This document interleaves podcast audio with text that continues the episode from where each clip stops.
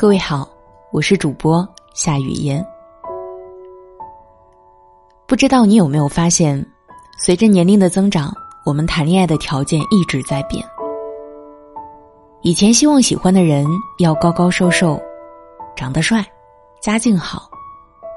现在更希望他踏踏实实，有幽默感和足够的上进心。这也并不是说其他的都不再重要。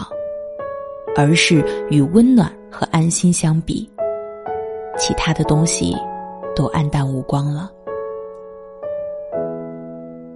春节放假前，闺蜜毛毛带自己的男朋友跟我们几个朋友一起吃饭。见到这个男生的第一眼，我有一点怀疑，因为无论是长相、穿搭还是谈吐上，他都不像是毛毛喜欢的类型。但是不过两个小时。我就对男生有了很大的改观。他虽然话不多，但手上一直没停过，不是在给毛毛夹菜，就是给他递纸巾。我们说到开心的时候，哈哈大笑，丝毫不顾及形象。他也偷偷一笑，看一眼毛毛。吃完饭，我们几个女生嚷嚷着要一起逛街，男生很自然的说自己先回家，然后压低声音对毛毛说了句。你一会儿快结束了，给我打电话，我过来接你。怎么说呢？听到这句话，我忽然有一点羡慕。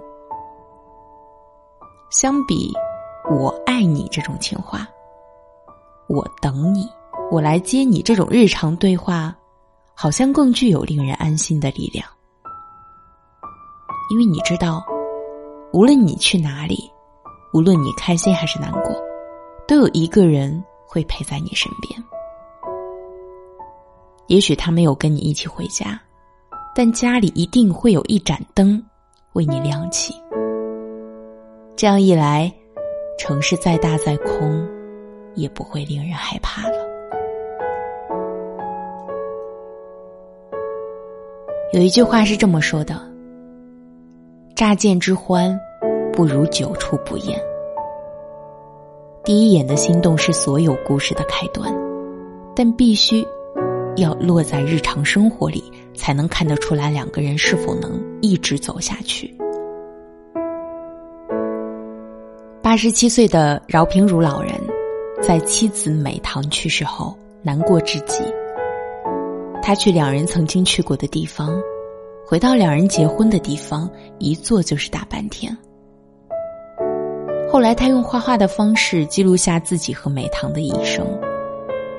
从美棠的童年起，到两人相遇、相恋、相聚、相离、相守的这些年，全记录了下来。在《平如美棠我俩的故事》中，有一段话特别打动我。一天晚上，美棠突然说。他想吃杏花楼的马蹄小蛋糕，家的附近没有，我就骑车去更远的地方买。赶到店里已经很晚了，幸好还能买到马蹄蛋糕。可等我终于把蛋糕送到他枕边的时候，他又不吃了。我那个时候已经八十七，儿女们得知此事，无不责怪我。不该夜里骑车出去，明知其实母亲说话已经糊涂，可我总是不能习惯，他嘱咐我做的事，我竟不能依他。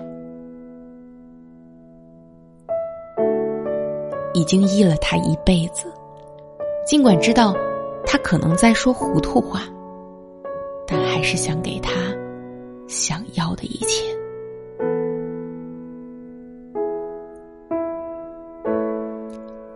想起之前我在后台收到一段话，是这样说的：我和一个男生聊了快两个月，感觉还不错。他会时不时开玩笑，晚上偶尔也会打电话过来。我俩上班地方离得不远，但他从来没开口说见我。我的朋友觉得他不真诚，我该怎么办？不理他吗？对比之下，我想。其实爱这件事啊，也真的有云泥之别。有些人爱你，是倾尽一生的；而有些人爱你，只不过是随口笑谈罢了。如果一个人真的喜欢你，见面聊几句，比手机上聊的投机重要的多。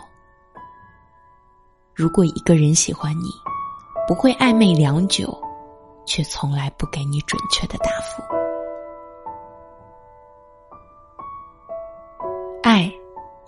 不是说了多少句“我爱你”就能长久，而是要看那个人愿不愿意心疼你，愿不愿意用心好好对你。有时候也会觉得，现在的爱情。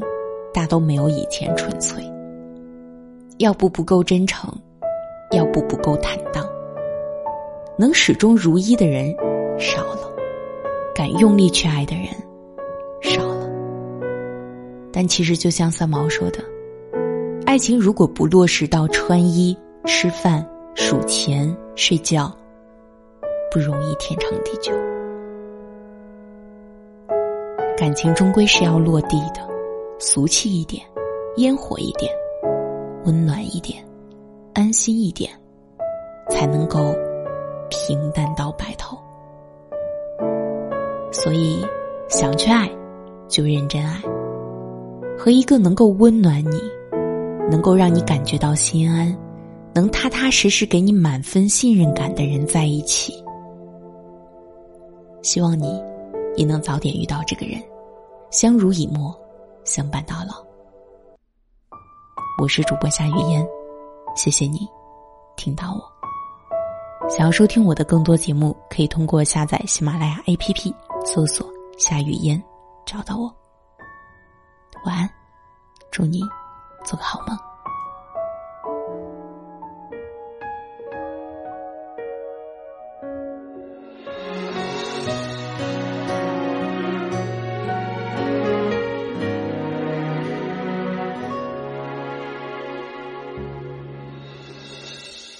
又过了多久没联系？在等你把话说给谁听？曾经我们像分不开的悲和喜，可到如今回忆里只剩下。叹息，如云遮住眼睛，大雨侵蚀脚印。我把心事丢在风里，任它随处飘零。如果会是你，我有多幸运？在聚散有风的人海里，有些人只看